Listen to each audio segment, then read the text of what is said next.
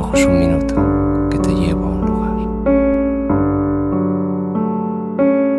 El hombre que se enamoró de la luna.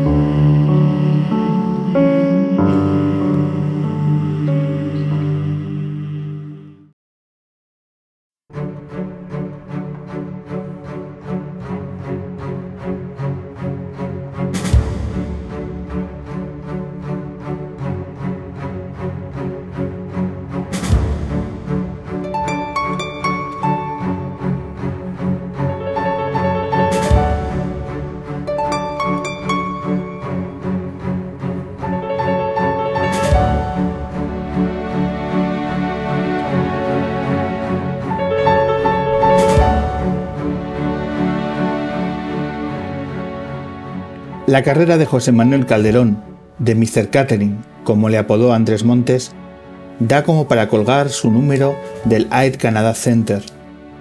Ha sido quizá el europeo de mayor rendimiento de entre los que nunca han sido All-Star. Un jugador muy inteligente, de rápida detención de las condiciones de su entorno, consciente de sus cualidades y con la habilidad de saber explotarlas al 100%. Calderón siempre ha sabido encontrar el recoveco por el que colarse para seguir siendo competitivo año tras año, en unas condiciones colectivas casi siempre mediocres. El sueño de mi desvelo, de Anthony Daimiel.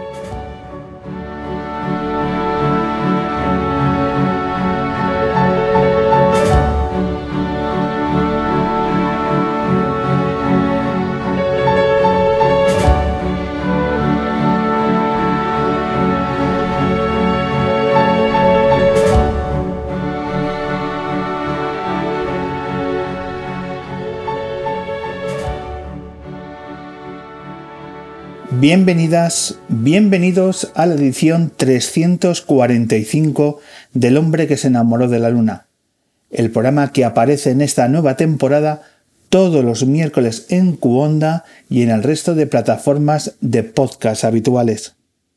De nuevo, esta edición lleva la firma de Daniel Ivana, Rebeca Mayorga, Manuel Granados, Vicky Cantos y un servidor, Pablo Loriente. Recordad que podéis seguir toda nuestra actualidad en nuestros perfiles de redes sociales, en Instagram, Facebook y en Twitter, y en nuestra página web, elhombreluna.com. Esta semana os hablamos de deporte y de muchas cosas más. Nos ponemos en contacto con un deportista campeón del mundo y medallista olímpico con 14 temporadas de carrera en la mejor liga de baloncesto del mundo, para conocer cómo se recicla la vida de un deportista de élite cuando su carrera profesional finaliza. Viajamos hasta Nueva York, en concreto hasta las oficinas del Sindicato de Jugadores de la NBA. Esta semana en la Luna, José Manuel Calderón.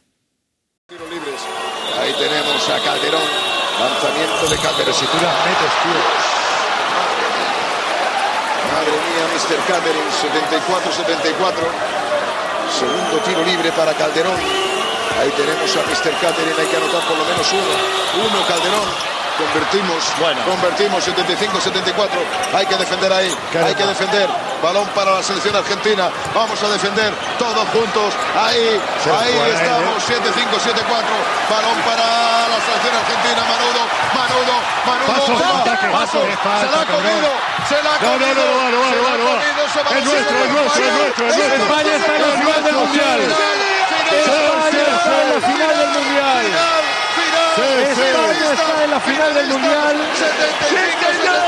Vemos la línea de los jugadores. Vemos que ahora vienen a Pau Gasol al banquillo, abrazarse con él, los fisios del médico, no puede andar Pau, su hermano Marc. Y bueno, España estará en la final de este Mundial.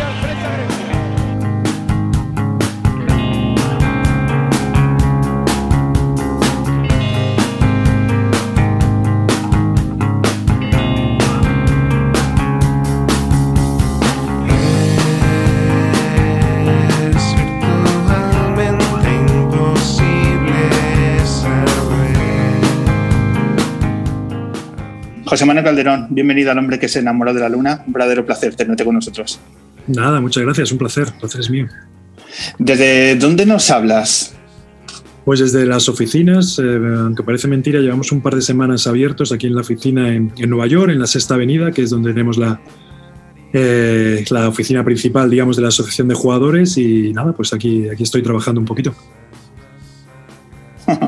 Eh, nos interesa mucho conocer tu faceta. Te retiraste y entraste en la Asociación de Jugadores de la NBA, que imagino que tiene que ser un reto apasionante y más con la que está cayendo ahora eh, el volumen de retos que tenéis que hacer.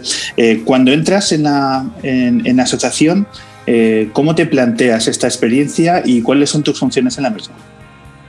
Pues mira, la verdad que ha cambiado mucho desde que no ha hecho un año todavía, desde que, digamos, me retiro oficialmente.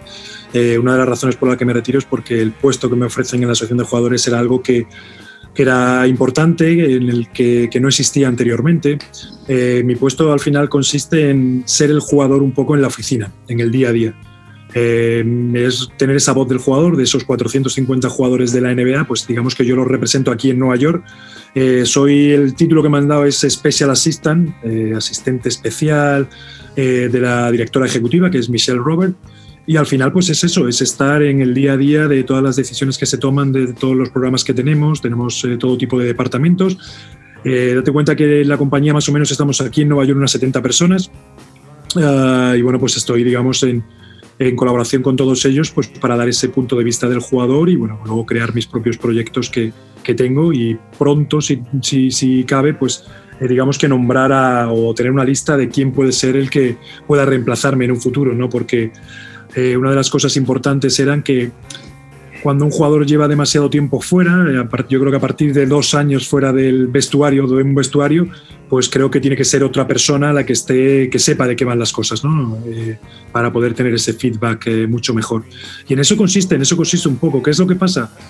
que tres meses en, digamos, en esa adaptación a una oficina, a un nuevo, una nueva forma de vivir, por decirlo de alguna forma, pues llega la pandemia eh, se para la liga y tenemos que ver cuáles son las posibilidades que tenemos para reanudar pues, eh, la NBA.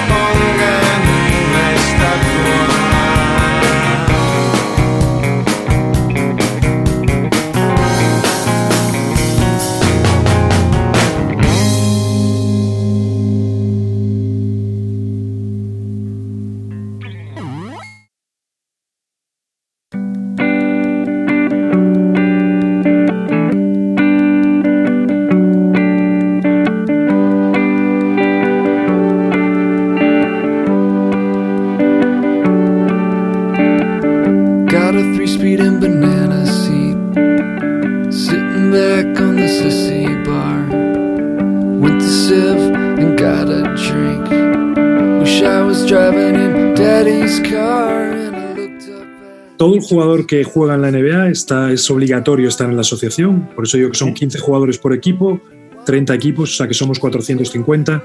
Eh, luego hay departamentos para jugadores que, se acaban de retirar y que, y que, por supuesto, han sido parte de la asociación, pero digamos que la asociación directamente digamos, se encarga de esos 450 eh, jugadores. ¿vale?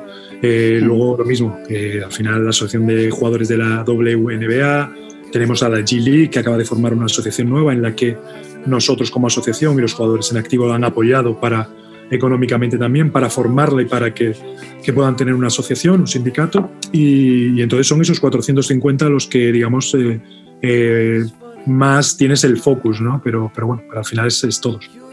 ¿Y cómo te organizas a la hora de comunicarte con cada una de las plantillas? ¿Hay un portavoz, hay un líder? ¿Cómo, cómo os organizáis en ese sentido? Pues sí, mira, normalmente lo has dicho muy bien, o sea, realmente hay eh, un representante por equipo, son 30, con un, digamos, otra persona más que es el, digamos, el segundo, por si, por si alguien no pudiera estar en una de, esas reuniones. Y luego es depende de, todo, porque hay reuniones en las que necesitas que se apruebe algo, por ejemplo, pues hay formas en las que solo los, hay cosas que solo esos 30 pueden, con esos votos valen, y hay otras en las que hay reuniones de los 450 en las que todos tenemos que votar, o en las que todos tendríamos que, votar. O sea que, por ejemplo, pues eso, eh, depende de la situación, eh, pues la, eh, se hace de una forma o se hace de otra para intentar poner eh, cara a esos representantes de las plantillas, eh, para el aficionado medio, ¿cuál, ¿cuál nos podrías decir que son los interlocutores que tú tienes en, en alguna de las plantillas actuales de la NBA? Bueno, yo hablo con todos, hablo con todos y sobre todo con muchos ex compañeros. Ahí está un poco, digamos, mi, lo que puedo aportar, ¿no? Al final he sido compañero tanto de o con los españoles o con LeBron James o con Carmelo Anthony o con, o con jugadores con los que, con los que, con los que he jugado, ¿no?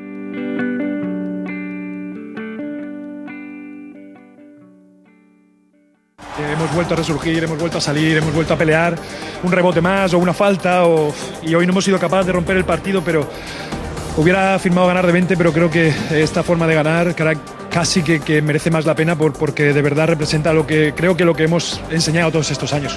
También hemos brillado. Este equipo no, no se rinde nunca, ¿no? Creemos mucho en nuestras posibilidades, eh, tenemos un grupo muy compacto, cuando hay momentos de flaqueza y de adversidad el, el equipo se mantiene unido y hacemos aún más piña, así que nada, orgulloso, orgulloso de formar parte de este gran equipo.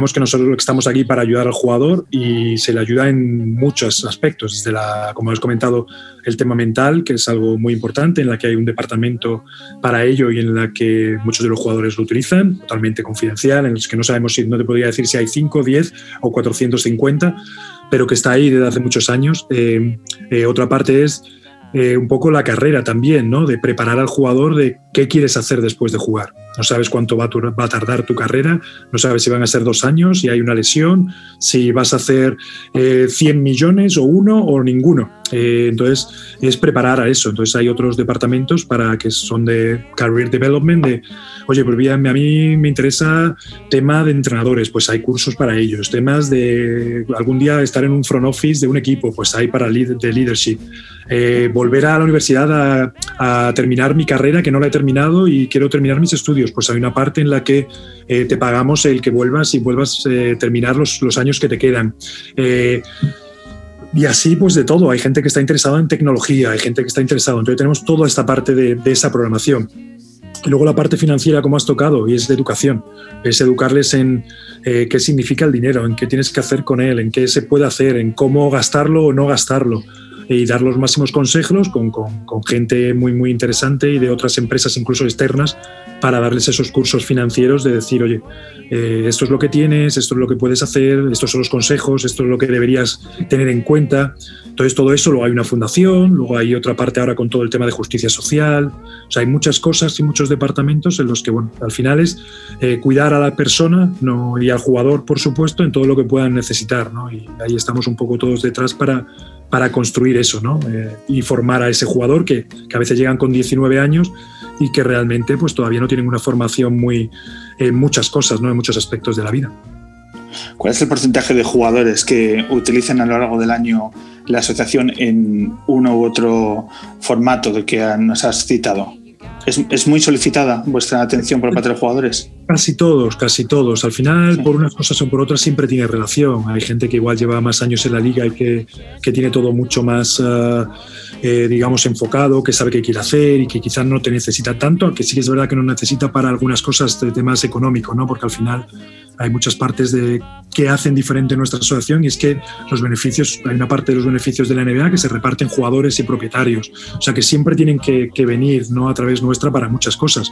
Eh, cualquier cambio que se haga necesitamos ese contacto, ¿no? Pero luego hay mucha gente, pues eso, que, que está haciendo cursos de internship que van a Google o a la NASA y que nosotros somos los que lo organizamos y que quieren estar allí varios días pasando, estudiando, ¿no? A una empresa, o otra, cualquier empresa tecnológica que ahora está muy, muy de moda, ¿no? Eh, entonces, todo eso eh, al final pasan por aquí.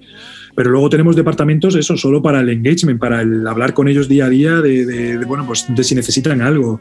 Eh, el departamento de gente internacional, por si familia que vuela con visados. Imagínate lo que tenemos ahora, ¿no? Con todo lo que está pasando estos días, con, con ese tipo de problemas, ¿no? Que al final toda la gente que no tiene, que acaba de llegar, tienen visados, no tienen, digamos, la tarjeta de residencia o no son americanos y bueno, pues les tienes que buscar la fórmula, ¿no? De poder hacer que su familia pueda venir a visitar o a vivir aquí con ellos. Entonces, todos esos servicios, pues eh, nos encargamos nosotros de, hacerlo en algunas cosas con la NBA también para, para poder ayudarles.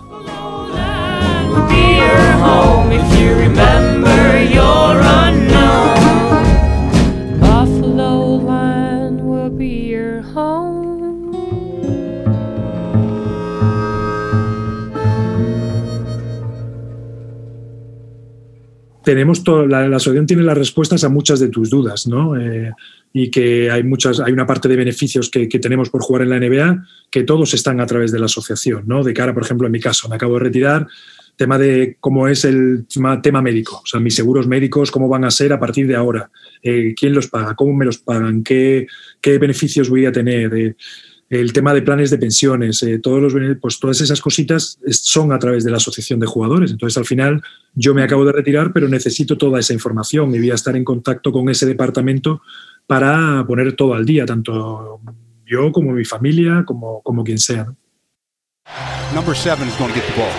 Up against the five count, Lopez saves it right at the line. With six seconds, Calderon. Whoa.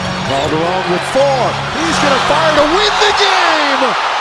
Calderon buries a three, and there's point two remaining. Uh, no, it's over.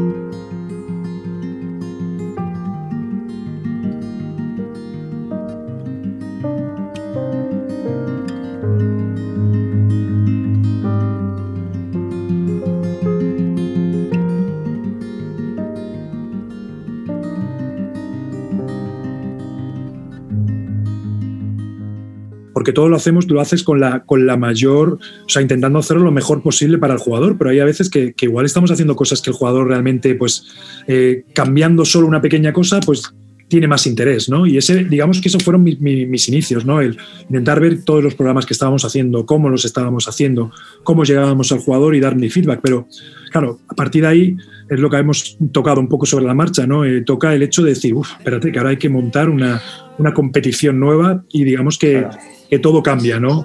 Pero es verdad que, que, que, está siendo muy, muy interesante para mí. Digamos que yo tomo este trabajo por, también como aprendizaje para ver qué, qué iba a ser, ¿no? El poder aprender de, cómo funcionaba la liga desde el otro punto de vista, ¿no? Más de, de la parte del, del, business, ¿no? De...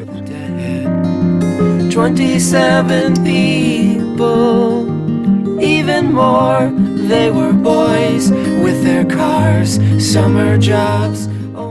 Sí, te digo que sí que ha cambiado, no solo porque yo te haces mayor y tienes otro rol y, eres ahora veterano y no eres el rookie, sino por el hecho de que creo que con cualquier otro trabajo, creo que las generaciones que van llegando son generaciones diferentes que aprenden, que tienen otras cualidades y en las que también hay que adaptarse, ¿no? Y, un tema puede ser el tema tecnológico o, las cosas que les interesan o las redes sociales. O sea, date cuenta que el año pasado yo estaba con jugadores que tenían 18, 19 años son 20 años más jóvenes que yo, están interesados en otras cosas. O sea, no es que. Entonces, eso solo hace ya cambiar la dinámica de cómo te acercas a ellos, cómo les hablas, cómo, cómo puedes darle los consejos, eh, sabiendo que hay cosas que igual estás hablando de algo que, que, ellos no han visto, o sea, o no han visto jugar a ese jugador que jugó contigo tu primer año. Entonces, eh, todo cambia un poco. Yo creo que eso es lo que nos ha hecho cambiar muchas cosas y yo creo que esa es la parte complicada que somos 450 jugadores, pero que todos somos diferentes, eh, cada uno llega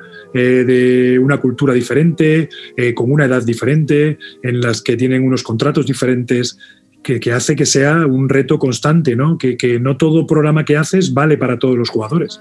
O sea, por eso digo que muchas veces un programa no solo es tienes que ver que, el que vayan solo o seis jugadores no quiere decir que no sea un éxito, porque quizás esos seis jugadores son los que están en ese momento con esas necesidades. ¿no? Entonces, por eso digo que tenemos que hacer diversificar mucho en, casi todos los aspectos, por eso, porque no es lo mismo un jugador que lleva 10 años que ha hecho igual, 10 millones de dólares en ganancias con uno que acaba de llegar, que, que es la primera vez que ve dinero, eh, que está interesado en otro tipo de cosas, ¿no? Eh, entonces, bueno, pues todo eso es lo que ha hecho que yo como persona y como jugador, pues también te has ido adaptando, ¿no? A quién es tu compañero, cómo es, en qué mundo vivimos ahora, eh, cómo funcionan las redes sociales y todos nos hemos ido adaptando a eso y ahora pues eh, quizás es más fácil mandarle a un compañero un mensaje por Instagram que un mensaje de texto, porque lo va a ver antes. Claro. Eh, pero, pero algo así. Has jugado en Toronto, Detroit, Dallas, Nueva York, Los Ángeles, Atlanta, Cleveland y de nuevo Detroit. ¿Recuerdas algún vestuario eh, en especial eh, porque tuviese unas características que en otros no, se repitiesen?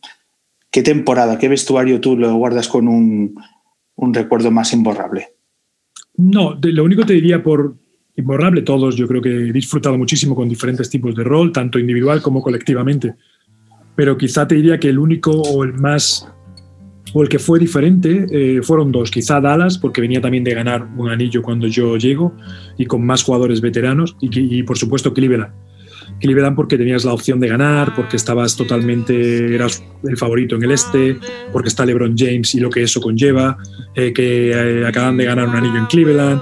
Y ahí notas que, bueno, pues que quizá no hay tanto joven, que, que las cosas están mucho más claras, que lo que hablábamos de esa adaptación de, yo era de los mayores o el mayor, pero como que no tenía que dar ese tipo de consejos que igual he dado en otros equipos, sino que era totalmente eh, un concepto diferente de ganar, ganar, ganar, ¿no? de, totalmente trabajar eh, de otra forma y quizás ese sea el que, el, bueno, el que hubiera un, cambio mayor.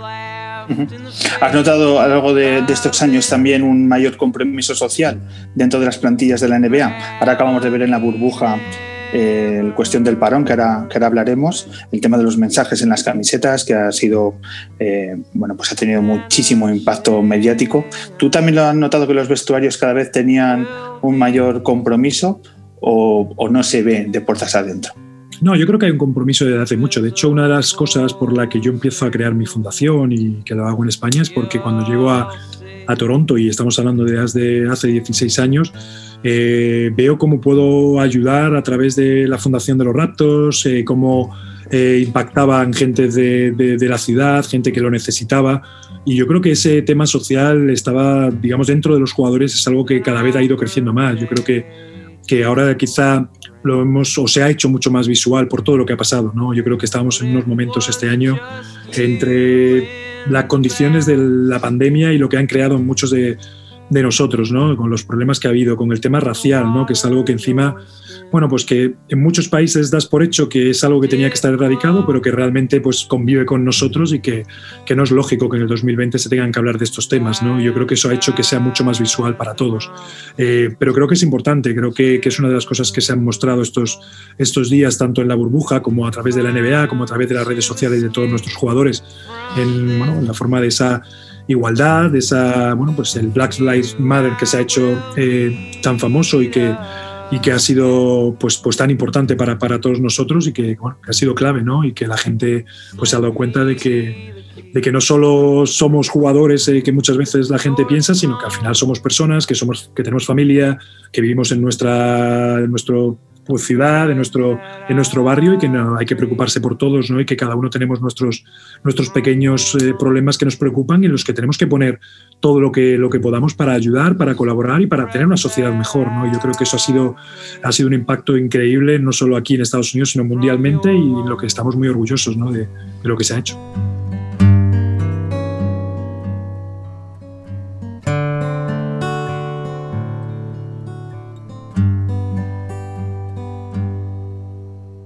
Que el mayor problema de todo esto es que se intenta politizar todo.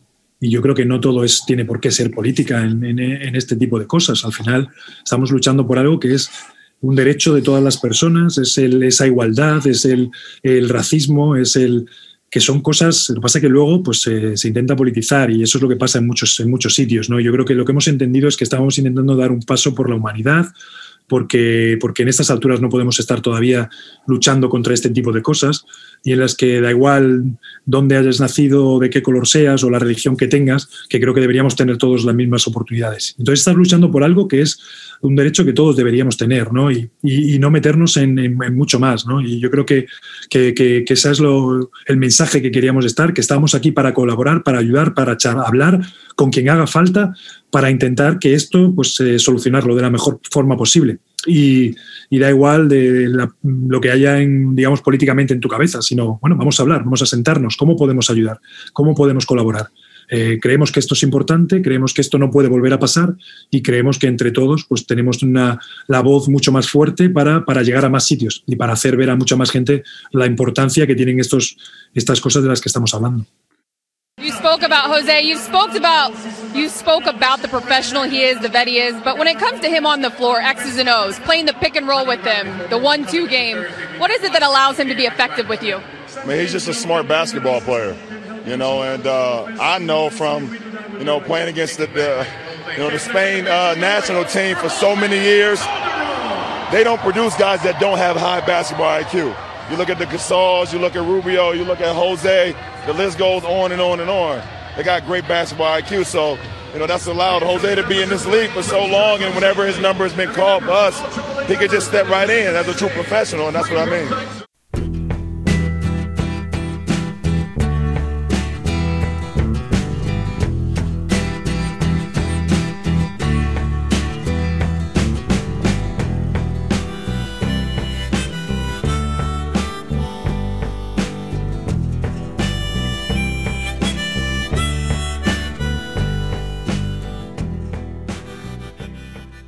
Apreciación exagerada, ¿no? el, nivel de control que se tuvo que mantener para que a lo largo de tres meses y medio no se diera ningún positivo.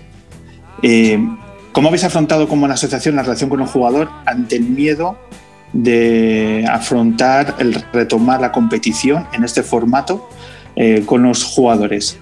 ¿Ha habido mucha incertidumbre que os han volcado los jugadores ante un riesgo de contagio, ante la permanencia de más de tres meses y medio de aquellos jugadores que han jugado la fase final de estar en, la burbuja? Por supuesto, yo creo que, y vamos, y esa era la primera, o sea, no podíamos hablar de volver si no era seguro. Y, cuando hablamos de seguridad era vale, ¿qué tipo de protocolo? Sabíamos que riesgo cero no podía haber, porque si no hay una vacuna, si no hay eh, algo que, que, nos diga que, que no pasa nada, el riesgo cero sabíamos que no.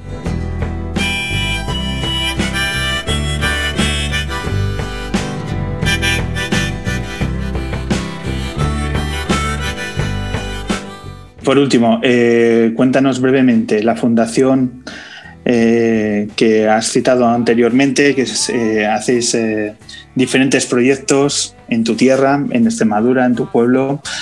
bueno, ¿qué objetivos perseguís y, cómo estás viendo la evolución de, la, de, tu fundación? Bueno, la verdad que hay muchas cosas que hemos tenido que parar, como todo, ¿no? Al final.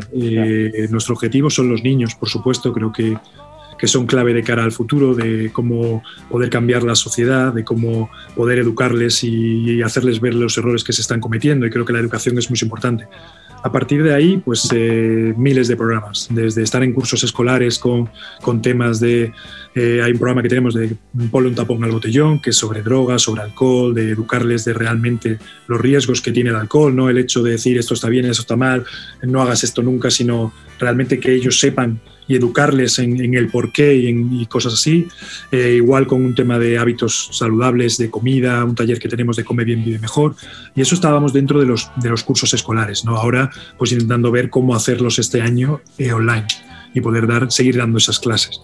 Eh, hemos creado dos zonas de juego en dos hospitales en, Extremadura, uno en Badajoz y otro en Nueva, en dos uno en oncología, otro en pediatría, eh, intentando que, bueno, pues facilitar que, sobre todo, pues niños que, que, familias que tenían que ir en el día a hacerse varias pruebas, que tenían que estar en una sala de espera, que, bueno, pues no, no era fácil, ¿no? El, o niños que llevaban mucho tiempo en, la, en su habitación y que tuvieran un espacio en el que se pareciera algo más a su casa, a su zona de juegos, de que pudieran tener otras cosas que no sean esos, esas habitaciones de, hospital, ¿no? Intentar facilitar eso.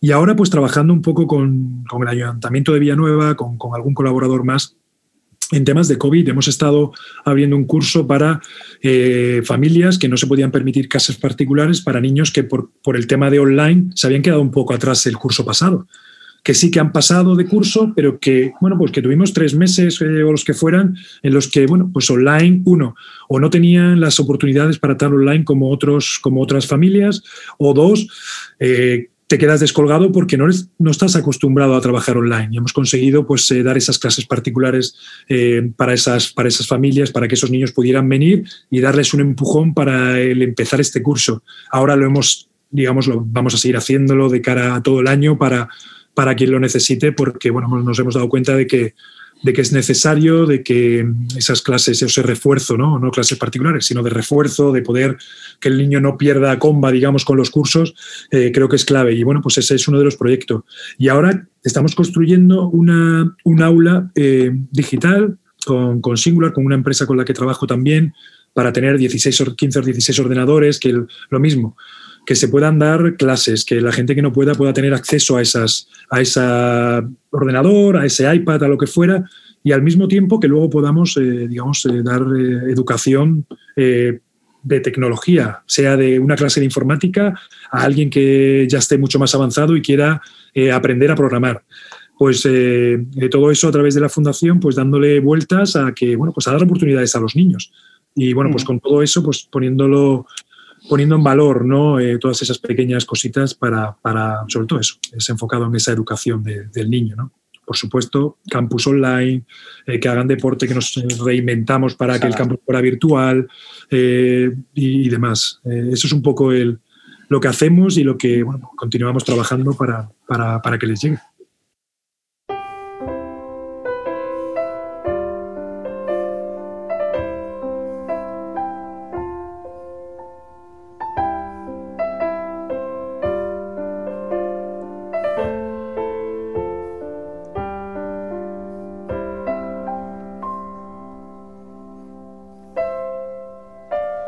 Sight for sore eyes. It's a long time no see. Working hard, hardly working.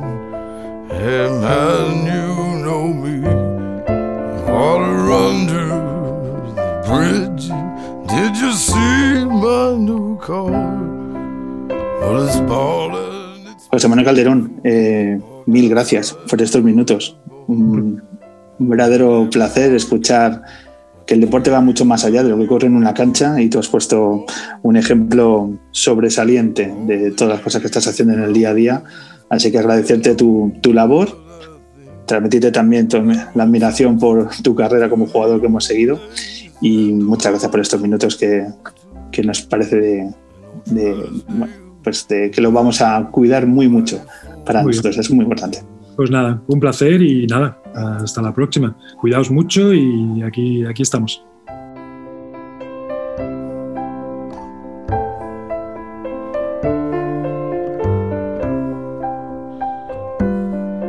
Oh,